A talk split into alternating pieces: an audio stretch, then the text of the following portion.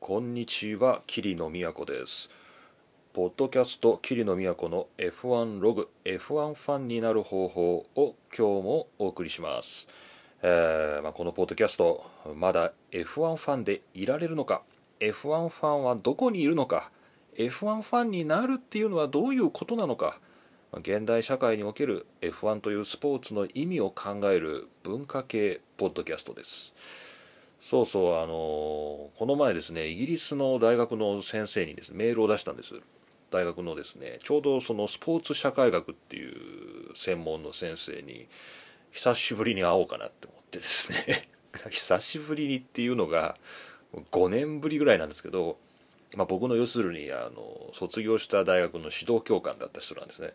でまああんまり僕はあの出来のいい学生じゃなかったんで、まあ、そんな頻繁に連絡を取るわけでもないし、まあ、気が向いたら連絡を取って、まあ、ちょっとついでに、まあ、15分ぐらい会いに行くみたいなですね。そんな感じの、まあ、浅い付き合いをしてるんで、まあ、もうそろそろメールの返事返ってこないんじゃないかなと思ってでもまあダメ元でこの前あのお元気ですか？ってちょっと久しぶりにイギリス行くんであのお会いできたら嬉しいですみたいなね。あのものすごいこう丁寧な英文でですね。あの、えー、回りくどくですね。あの書いてですね。送ったんですよね。でやっぱ返事なくて。やっぱ返事なくてね。ああでもやっぱダメかと思ってやっぱ5年間ね年賀状でもまあ1年に1回来るっていうねそれぐらいの感覚なのに5年ぶりの E メールはさすがにもう返事も来ないかと思ってまあちょっとこのコネクションももうないかなってあの1週間ぐらいですねちょっと落ち込んでたんですけどふとですねその G メールの Google のメール使ってるんですけど G メールのスパムっていうその迷惑メールっていうところを、まあ、何気なく開いたらですねその教授からの返事がスパムになってて はいスパムにね迷惑メールのところにねちゃんとね返事来てた。来てたわ。いやよかったよかった。なんかあのよくねあのメール出した後にねあのちょっとそろそろお返事欲しいんですけどとか言うとあのすいませんあの迷惑メール入ってましたとかですね気づきませんでしたっていう言い訳をもらうたびにまあそんなわけないだろうって迷惑メールそんな大事なメールが迷惑メールに入るわけないだろうって思ってたんだけど入ってた。入るね。大事なメールもスパムのところに。ということで、えー、今回もまあ、よかったよかったということで、えー、9月にイギリスに出張するんですけどね、まあ、その時にちょっと会ってこようかなと思います。じゃあ今回も桐野都の F1 ログスタートです。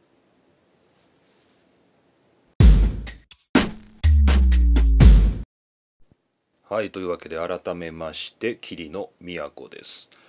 そうなんだよね。その大学のね先生がねスポーツ社会学が専門だからなんかスポーツのね概説書みたいなのも、まあ、出してるんだけど、まあ、結構読んだらねあのちゃんと F1 についても書いてあるページが結構あってね。こうバーニー・エクレストンがどうのこうのとかですね。あのちゃんと結構書いてあったっていう、ね、そういうのを思い出しました。ね、まあ、僕自身は別に F1 の研究をしてたわけじゃないんであのそこの件についてですねあの教授と何かやり取りをしたっていう覚えはないんだけどああまあそういうのは基本的なことなんだなっていうふうにですね思ったりしたと。そんなことも思い出しましたね。はいまあそれはともかくですねえー、カナダグランプリが盛り上がったっていうのかな。まあなんかレースの他のことで盛り上がったっていうことでまあそれはこの、えー、F1 ファンになる方法もですね1個前の00 7回目をですね聞いていただければその辺りのことは、えー、話してあります。で今回は、えー、ヨーロッパに帰ってきましてフランスグランプリということで、まあ、これが終わったっていうところですね。ねえそれでねあのー、本当にねこう F1 ファンじゃないなっていうふうに僕は思うんだけどね。こうなんかびっくりしたのがね今回こうフランスグランプリを見たらねよくわからないサーキットでやってて。あのここどこかなっていうサーキットでやってて。あのまあ、よくよく、まあ、知ってるんですよ。知識としては、まあ、フランスグランプリっていうのは昔はマニクールっていうところでしばらくずっとやってて。でそこからフランスが干されてですね。あのフランスグランプリっていうのがしばらくなかったんですよ。でもまあ最近はルノーも活躍してますしね。あの昨年からフランスグランプリが復活したっていうね、まあ、多分昨年だと思うんですけどえー、今話してて裏取ってないなっていうことに気がついたんですけど、まあ、多分去年からですね、えー、フランスグランプリがポール・リカールっていうところに移りまして開催されていますっていうのはね、まあ、知識としては知ってたんですけどあのー、なんか実際にそのポール・リカールっていうサーキットを見たのがねもしかしたら初めてじゃないかなっていうことはつまり去年のフランスグランプリを僕は見てないっていうことですね。はいなのであの今から話すことはもう去年から見てる人はね何当たり前のこと言ってんのみたいなその初めてポール・リカールを見てびっくりしたっていうねそういう人が話す話ですから今から15分ぐらいは。なのであのそのつもりでちょっと聞いてもらったらいいかなと思います。で何にびっくりしたかってこのポール・リカールがあのしましまじゃないですか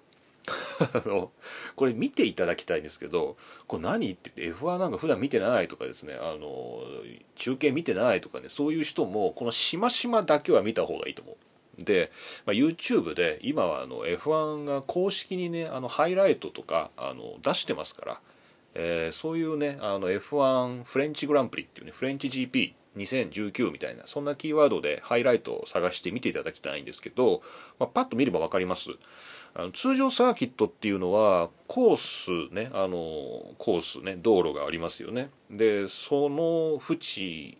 にまあ縁石っていうようなこう赤と白のちょっと出っ張った、えー、縁っこがあってその先は芝生だったり砂利だったりね。まあ、これグラベルっていうんですけど、まあ、砂利だったり芝生だったりして、まあ、ちょっと広いスペースが取ってあってで壁があるっていう、まあ、大体そういう構造になってるんです、まあ、これは安全上もそうだしあの、まあ、サーキットっていうのはまあ、そういうふうに余白を取ってね実際のコースから余白を取って、まあ、まあ大体壁があると、まあ、もちろん古いサーキットはその余白が少なかったりとか、まあ、新しいサーキットは余白が広かったりとか、まあ、それはいろいろその時代時代の安全基準でちょっと違うんですけど少なくともですねここで大事なのはコースの外側は砂利か芝生だっていうことです。で基本的には砂利なんですよ。なんでかっていうとあのコースからはみ出した車が、えー、特に高速ではみ出すとあのコントロール不能でねはみ出すことが多いわけでもうその時にこう砂利でジャラジャジャジャジャジャジャってですねこうスピードを落としてあげるっていうで壁にドーンと行くかまあなんとか立ち直ればそのままこうゆらゆらとコースに戻っていくと、まあ、そんな感じであのコースの外側は、砂利とかねそういうことが多いわけです。で前回のあのカナダグランプリでベッテルがはみ出してコースに戻ってみたいな。あれはあの芝生だったんですよね。で芝生は芝生でツルツル滑るんでもうグリップがほとんどないと。はみ出したけどもうほとんどグリップがない状態でまあしょうがなく戻ったのがあそこだったっていう。でそれでペナルティを取られてお怒りっていうですね、まあ、そんな感じだったんです。でまあ基本的にはグラベルだっていうねこう砂利だっていうことです。ところがですねこのフランスのポール・リカールってしましまなんですよ。これどう表現していいのか分かんない上に去年から知ってるとかですね、まあ、ポール・リカールを昔から知ってるっていう人にはこの今更桐野都は何を言ってるんだっていう話をね恥ずかしいけどしますよ。ね。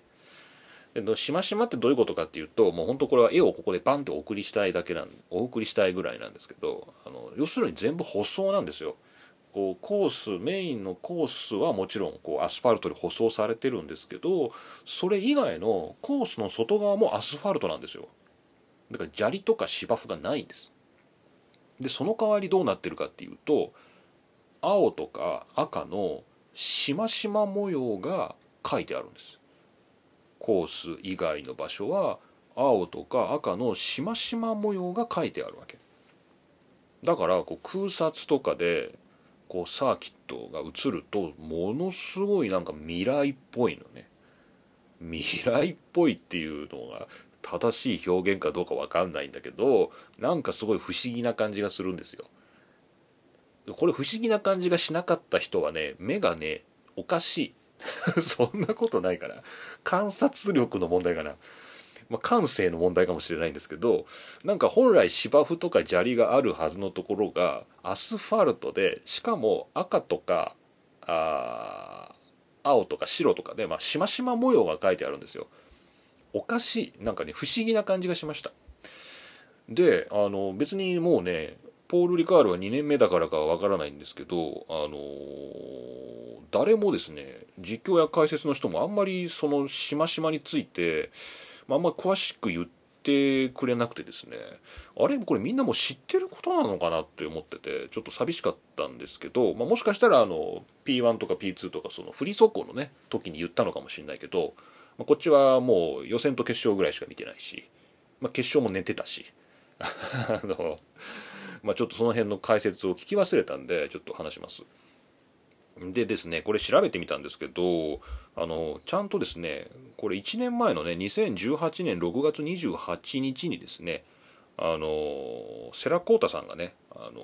記事を書いてました。F1 フランスグランプリに現れた謎のしましまの正体っていう記事をやっぱり1年前に書いててあのみんな1年前に気になったんだなっていうことが分かった。でも皆さん分かんないでしょ？分かんなくない？知ってんのかな？でこれね結構ねでこの話が、まあ、あのしましまはこういうことですからっていうふうにこのセラコータのあの話も終わるのかなと思ったら終わんないのよ。長いのよこの説明。すんごいこの記事長くて。なんでそんなしましまに説明があんのかって思ったらこの何？ポール・リカールっていうサーキットの特殊事情があるんだっていうねその歴史的背景からね話が始まるんですよ。これは結構面白いなと思って勉強になったんですよ。であの、まあ、サーキットっていうのはそれぞれねあの一年中使われるわけじゃないしこう F1 を開催してるサーキットだってま年に1回 F1 が来るわけであのそれ以外の360日ぐらいは他の用途で使うわけじゃないですか。で特にフランスっていうのはもうグランプリもなくてでもあのこのポール・リカールっていうのはずっとですねあのテスト用のサーキットとしてこう F1 の本番じゃなくてこのテストで、え使われるっていうことを前提にあの改装されたっていうねそういう過去があるという、えことです。でそれはね16年前だ。今が17年前ですね。2002年の時に、えー、大改修工事が行われてね。であのポール・リカールっていうのはあのテストをこう何て言うの？もうとにかくテストに特化した。もうテストをやるならぜひうちでやってくださいっていうなんかそういうサーキットとして生まれ変わったんだと。まずねこれが前提なんだそうです。でなんでそれが関係あるかっていうともうテストっていうのは本当に効率的にどんどんどんどん行いたいからあの砂利とかね土とかねあのそういうなんか本来はこうコースをはみ出した車のこう減速させてこう衝撃を和らげようみたいなそういうものがあると片付けるの面倒じゃないですか。こう テストだからちょっと行き過ぎたりとかこう、まあ、多分こうはみ出すっていうことも多分本番より多いんでしょうね。でこう例えば砂利にババババババンっていくと砂利が飛び散るじゃないですか。でコースにも砂利があの飛び散るじゃないですか。そうすると次の車がそこを通過するまでにあの掃除しなきゃいけない。ですよね。砂利を掃除する。土でもそうで芝生でもそうで芝生剥がれたりしたらそれまた戻さなきゃいけない。でそういうメンテナンスの手間とかあのそういうテスト中に時間がもったいないっていう。ね。だからあの土とかそういう砂利とかの芝生とかそういうものはやめてやめてねあのアスファルトにも全面サーキットはアスファルトにしちゃって走っちゃいけないところにはあのジャリジャリのですね立体的な塗装であのこのセラコーターの記事によると紙やすりみたいな感じっていう。だかこうぎなんかジャリジャリなねジャリジャリなこうその上を走るとタイヤが削られちゃってボロボロになるっていうようなそういう摩擦係数の高いっていう表現を使ってますけどそういう特別な塗装をね施して砂利や芝生の代わりにしてそれがしましまの模様になってるんだっていうこれはねすごい合理的で面白いよねって思ったんですよね。でまあ白いラインは特に摩擦がないんだって。ただの線。で青が、まあ、そこそこ抵抗があって摩擦があって赤は思いっきり摩擦があってすっごい減速するという。だからまあ入っちゃいけないっていう。なんかそういうね特殊な塗装になってるんだと。でまあこのポール・リカールっていうのは、まあ、そういう工夫もあってねあのいろいろな、まあ、F1 だけじゃなくてさまざまな、カテゴリーの、テストサーキットとして、えー、まあ、使われているんだっていうことだそうです。で、まあ、話が戻ってくるんですけど F1 でねこのしましま模様えー、あって皆さんねこうなんか見ててさこうコースからはみ出した車っていうのは普通こう不利益を被るわけであの、まあ、砂利に突っ込んじゃったらもう車のタイヤなんてドロドロに溶けて走ってるからそのゴムにこう砂利がめり込んじゃって話にならないし、まあ、芝生だったらねこの前のべってるじゃないんだけど、まあ、ツルツル滑っちゃって、まあ、どこ行くか分かんないしみたいな、まあ、その一方でなんかこうポール・リカールのこのしましまの上はみんな縦横無尽に走るなみたいな。こうなんかペレスとかもはみ出して戻ってきて5秒ペナルティとかですね。こうなんか最後の方もリッカールドもなんか飛び出たんだか飛び出たんだかもうなんかみんなも行ったり来たりでもうなんか縦横無尽にレースしてるじゃんっていうふうに思ったかもしれないけどあれやっぱはみ出した人たちはそれなりにこうデメリットを被ってるんだな。けど意外と軽いのかなみたいな。なんか意外とどうなのみたいな。やっぱ砂利の方がいいのみたいなね。なんかちょっとなんかね不思議な感じでしたよね。なんかみんな結構コースに簡単に復帰してきたりして本当にそんな摩擦があってタイヤボロボロになってんのかなみたいな。なんかねこのセラの説明の通りの多分舗装だと思うんですけどなんか案外 F1 マシンは縦横無尽に走ってないかなみたいな。まあ、なんかちょっとそんなあの不思議な感じがする、えー、フランスグランプリだったっていう、まあ、それが言いたかったんだよねこの舗装の件気になるなと思って、まあ、多分これ1年遅れの話題なんでこれは2018年に収録したポッドキャストかもしれないですね。まあ、これ今日はもう間違いなく2019年の6月28日なんですけど1年遅れでねポール・リカールのしましまに驚いてみたっていう。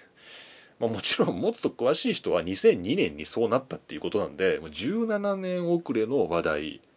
いやまあ F1 っていうのを理解するのはまあ本当に難しいですね。ね。だからもう真剣に驚いたっていうね。素朴な驚き、まあ、そんだけフランスグランプリのお話。ポール・リカールのしましまの秘密についてお話ししました。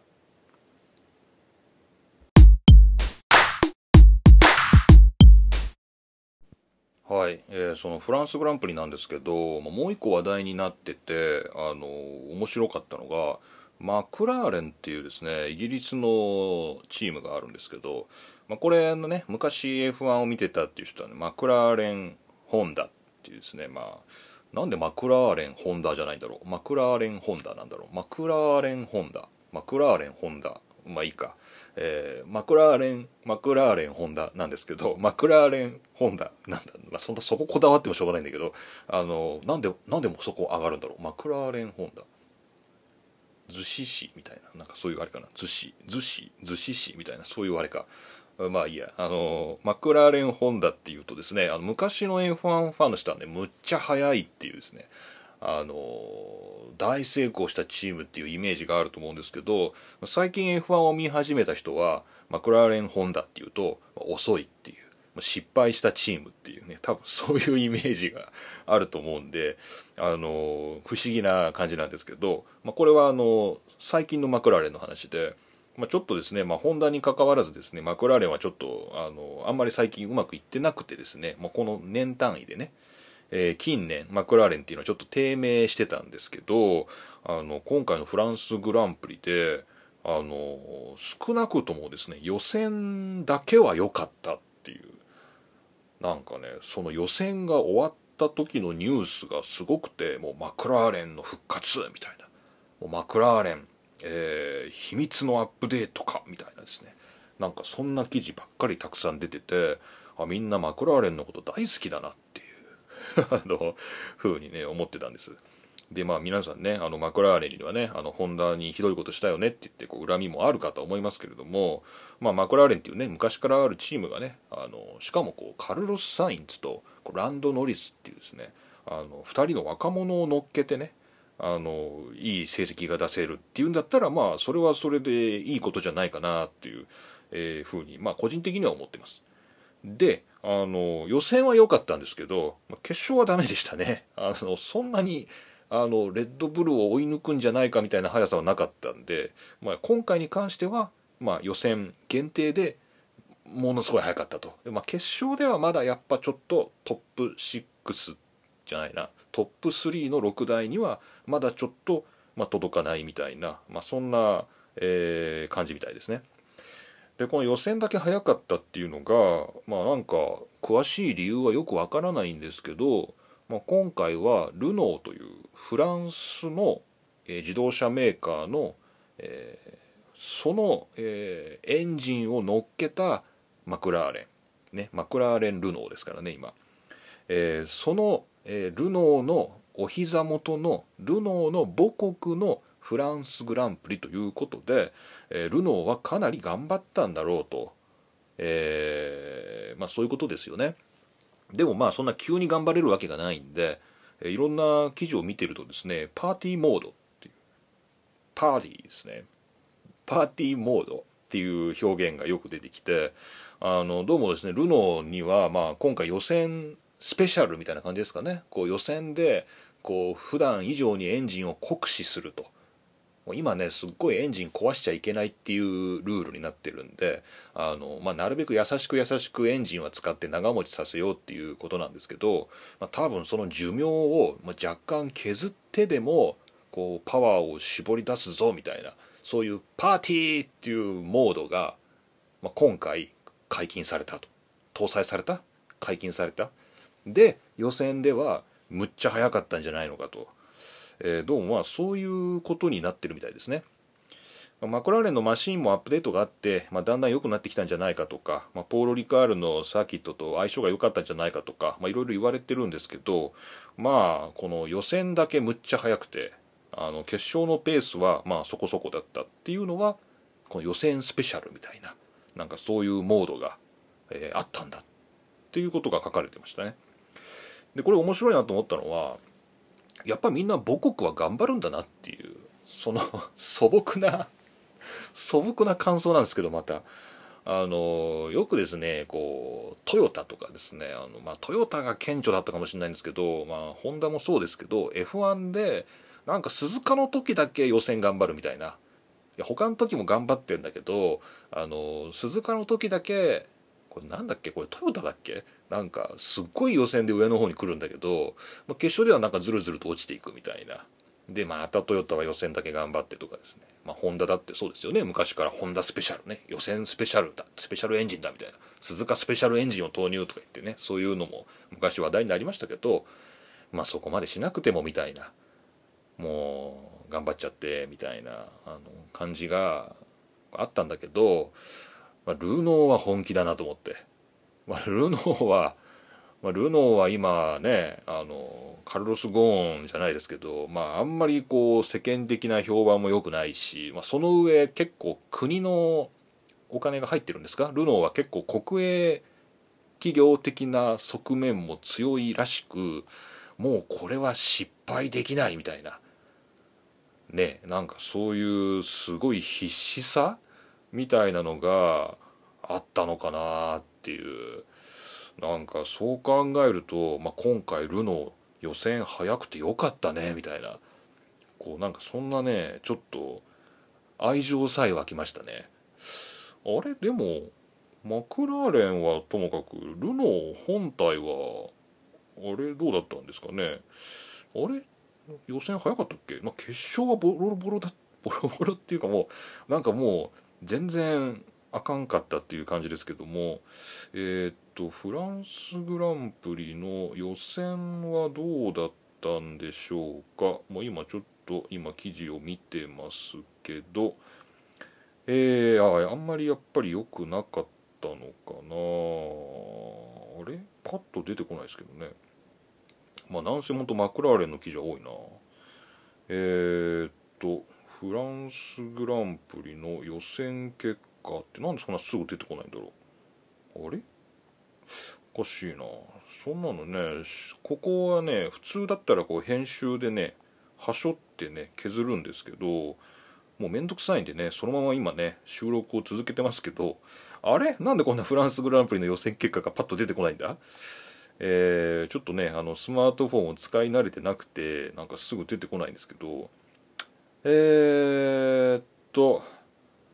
えー、4番手フェルスタッペンはいいとしても5番手ランドノリス6番手カルロス・サインツあやっと出てきましたね。えー、っとダニエル・リカルドが8番手。でニコ・ヒュルケンベルクが13番手だったと。まあそんなむっちゃいいわけではないけど、まあ、トップ10にはリカルドが残ったのか。でそれよりもマクラーレンがはるかに良くて予選5番手と6番手だったと、まあ、そういうことですね。なるほどね。まあルノーはどっちにせよ結構頑張ったってことか。まあ倒産しないようにこれ頑張るしかないね。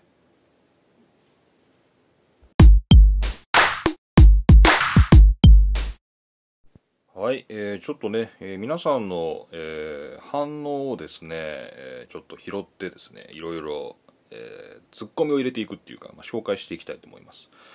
えー、前回のね、えこれはカナダグランプリの後の、えー、ツイッターでですね、シャープ F1 ログっていうね、このハッシュタグをつけてつぶやいてくれた人のやつをですね、ちょっと拾ってありますんで、それをちょっと紹介していきます。えー、こちら、えー、三宅さん、雨の音がするのいいなっていう。雨の音？俺ね、あの、確かそういえばね、前回のポッドキャストの収録の時はね、確かに雨降ってたんですよね。でね多分シャーっていう音があの前回のポッドキャストの多分冒頭の方ね前説とか多分入ってたんじゃないかなって思うんだよね。あれね多分雨の音じゃないね。あれねあのこの今収録してるこの iPad の横でねなんかねあのデルのエイリアンウェアっていうなんかすごいねごっついあのゲーミングノート PC があるんですけどこれがねファンの音がすごいうるさいんですよ。あのなんか問題あるのかもしれないんですけどもうずっとねわーシャーってですねずっとファンが回ってるんで多分それはね三宅さん雨の音じゃなくてねエイリアンウェアのねファンの音だと思います。申し訳ありませんでした。あのうるさいなって絶対マーク拾ってんだろうなと思ったんだけどちょっとどうしてもやらせとかなきゃいけない処理があったんでちょっとつけっぱなしだったんですけどあの、ね、今日はね落としてありますんで静かです。えー、そしてですねこちら、えー、モトコムさん、えー、そのブラバム言う前に当てたからくださいっていうですね。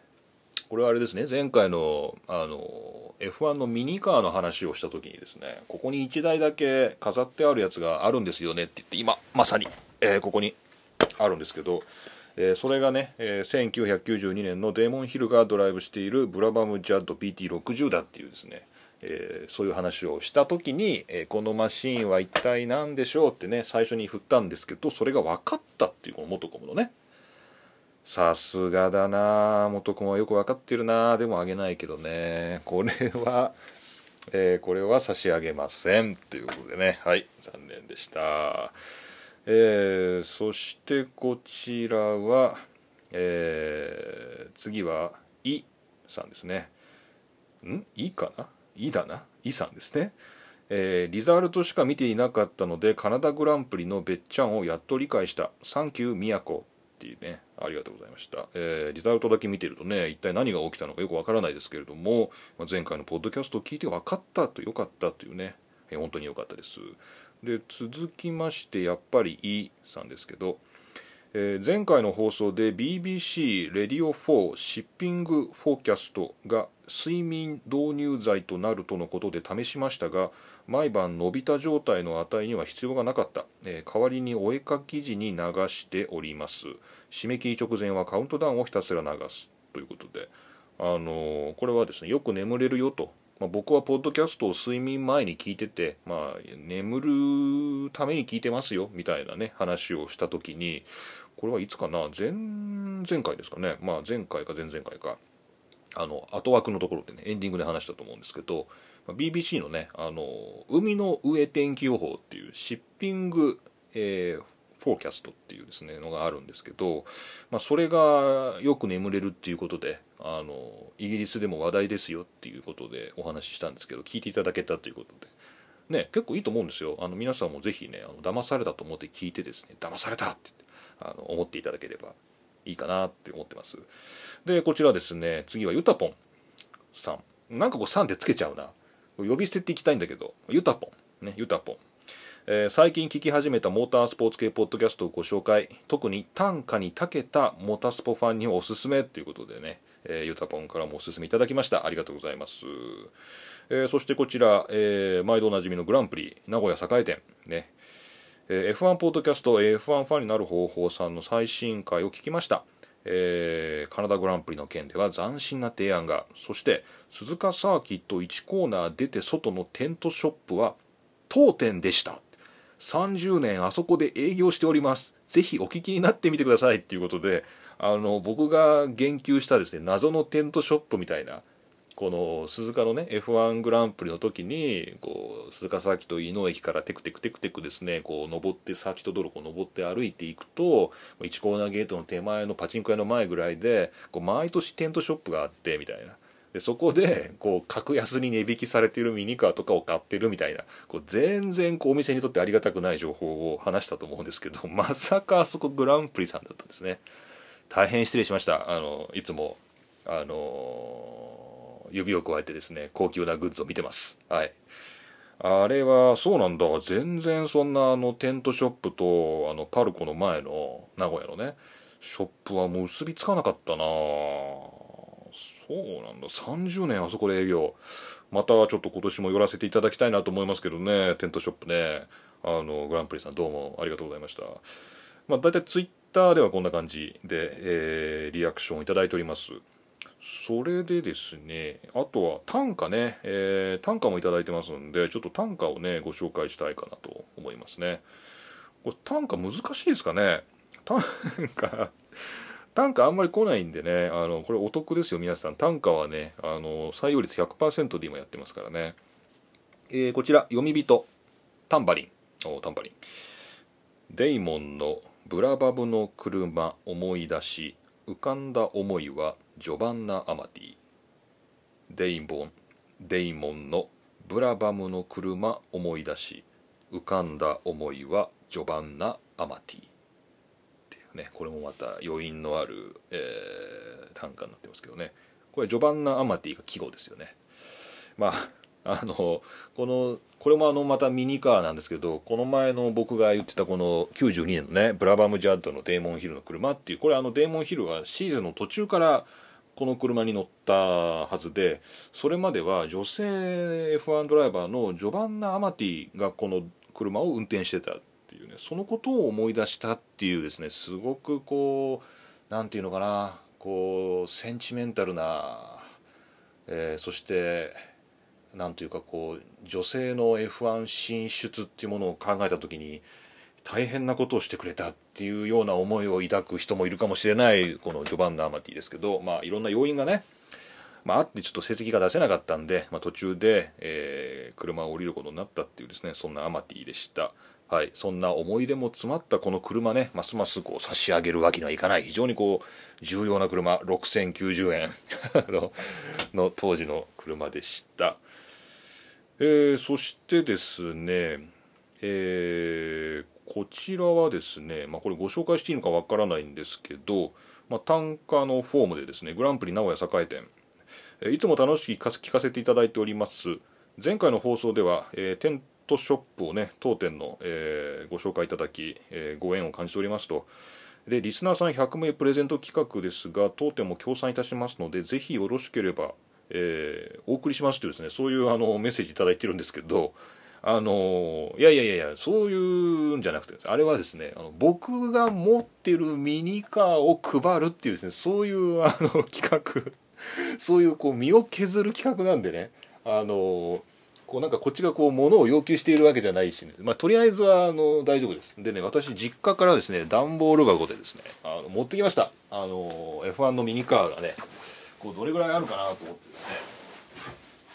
えー、ちょっと持ってきたんですけどよいしょ。あちょっとなんか何があるか、よいしょ。でね30個もなさそうなでもなんかちっちゃいなんかあのお菓子のおまけみたいななんかちっちゃいのまで入れたらですねまあ30代40代ぐらいありそうなんですけど今適当にこう段ボールからちょっと2つつまみ出してきてみたんですけどさあこれは何でしょうっていう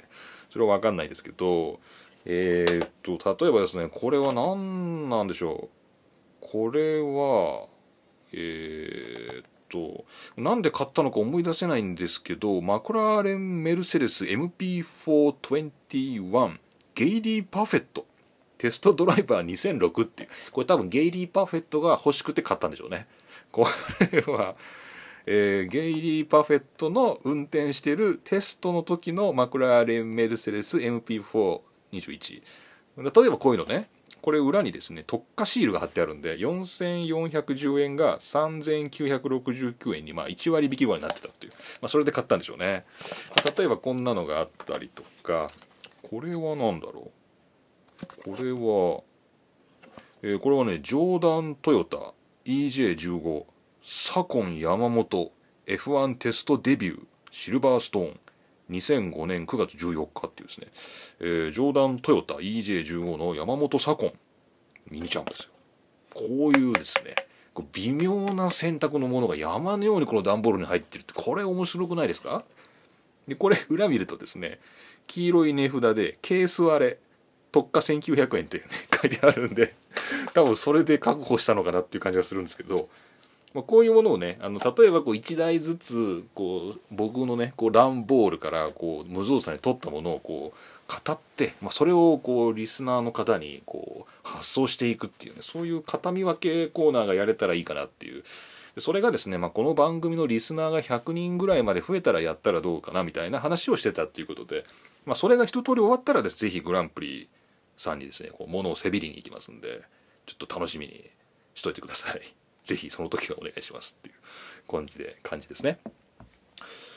はい、まあ、こんな感じでですね前回の、え、皆さんから頂いたリアクションという感じでしたがあのこれちょっとですねリスナーがっていうかあの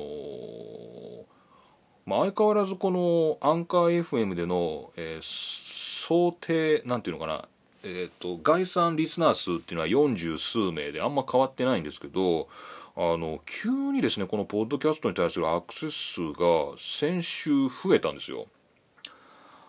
びっ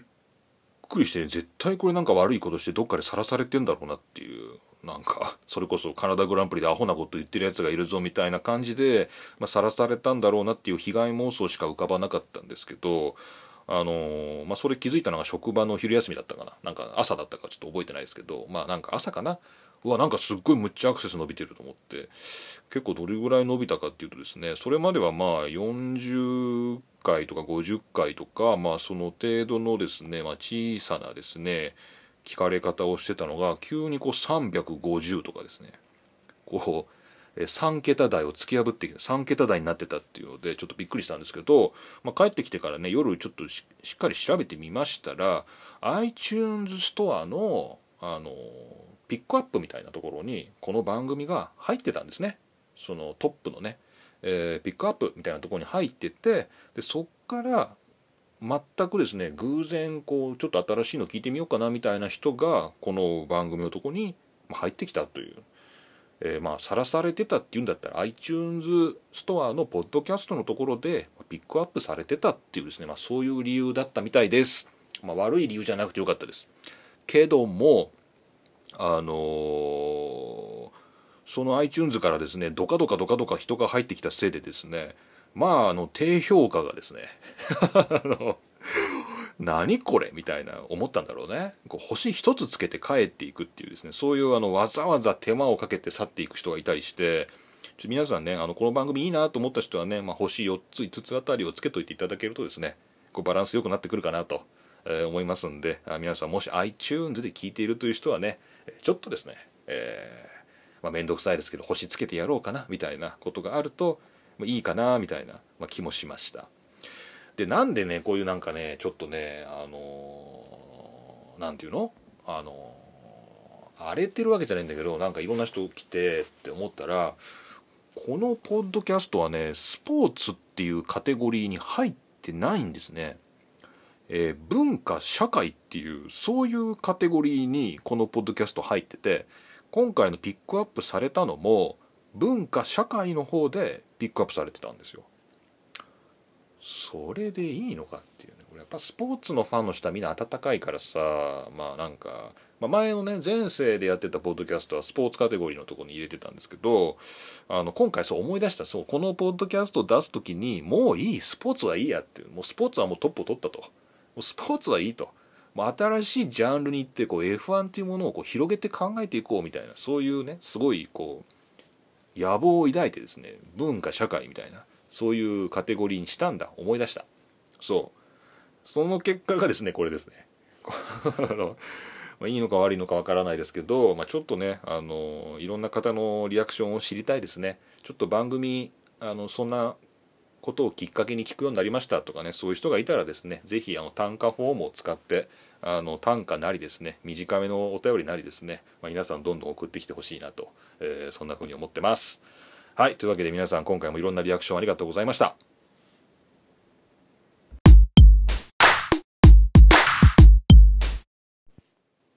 頼まれてないんですけど告知のお手伝い、えー、こちらポート F、えー、8月10日ライブトーク開催っていうですね、まあ、そういうツイートが今出回ってますね、えー、ポート F ってまあこの番組とですね非公式の同盟関係にあるですね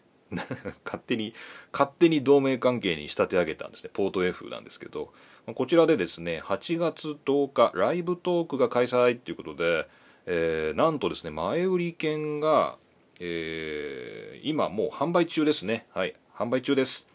でこちらのライブトークイベントなんですけど2019年8月10日に、えー、東京で、えー、開催されるということですね。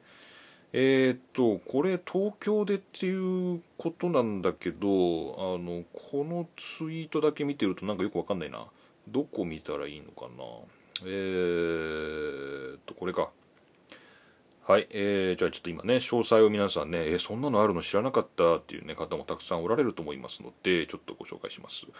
えー、ポート F 主催のライブトークポート F ボリューム2現役 F1 エンジニア登場ポート F 主催のライブトークイベントということでですねこちら2019年8月10日の午後2時から5時までの、えー、3時間、えー、予定されております。3時間もやんの、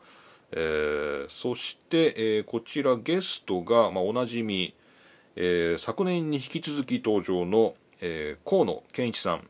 ですねえー、今、レーシングポイントですかね、えー、河野健一さん、日本人現役 F1 エンジニアの河野健一さんと、そして、えー、元トヨタガズーレディの杉山真奈さんを迎えて開催しますっていうですね、誰杉山真奈っていうですね、みんな思ったでしょうね。はい。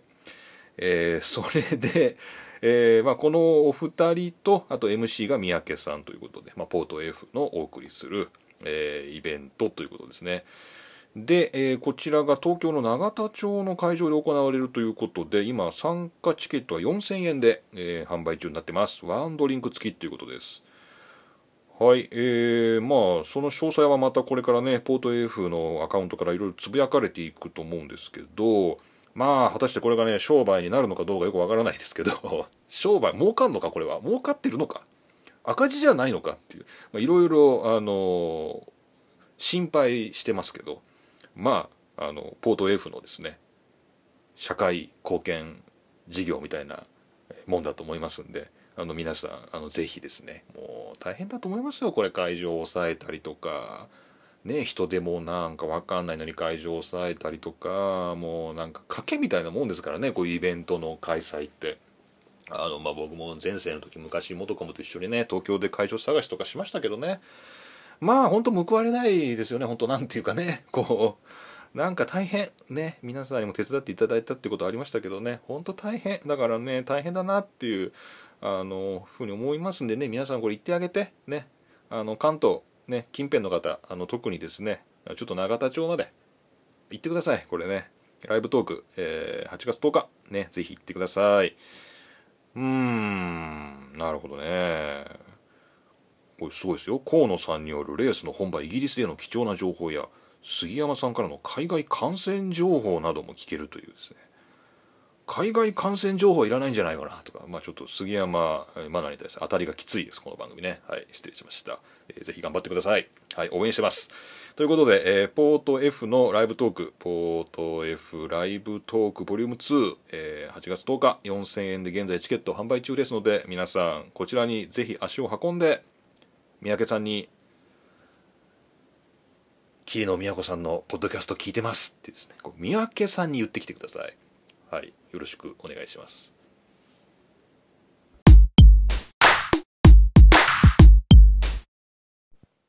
はい。というわけで、えー、今回も何一つ盛り上がることなくですねチェッカーを迎えてしまいました、えー、この後桐野は美容室の予約がありますんでねあのもうこれ以上収録が伸ばせないっていうねあのもうこれでギリギリなんであのもう今回ここまでということで、えー、終わりたいと思います。えー、桐野都の F1 ログ F1 ファンになる方法、えー、こちらの番組宛ての、えー、お便りなんですけども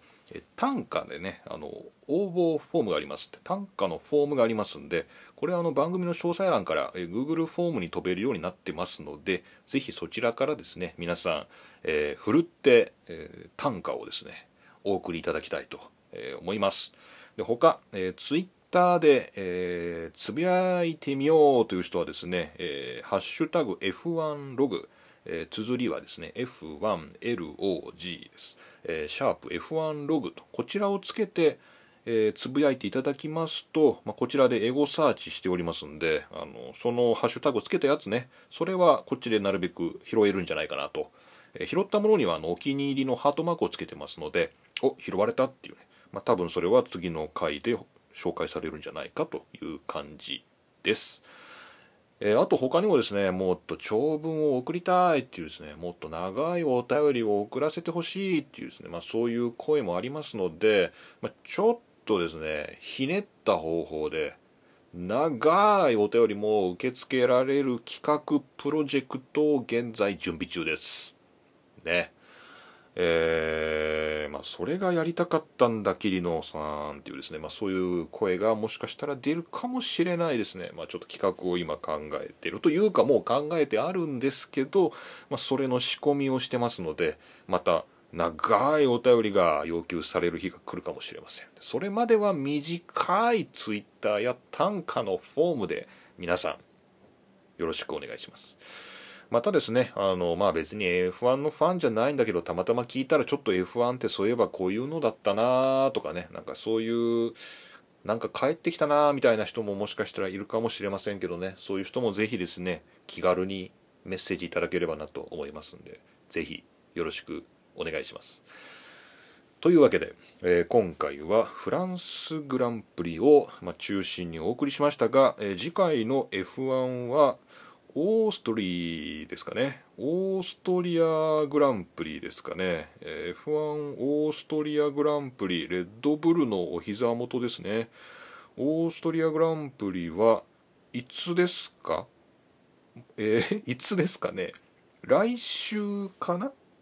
え今週？ん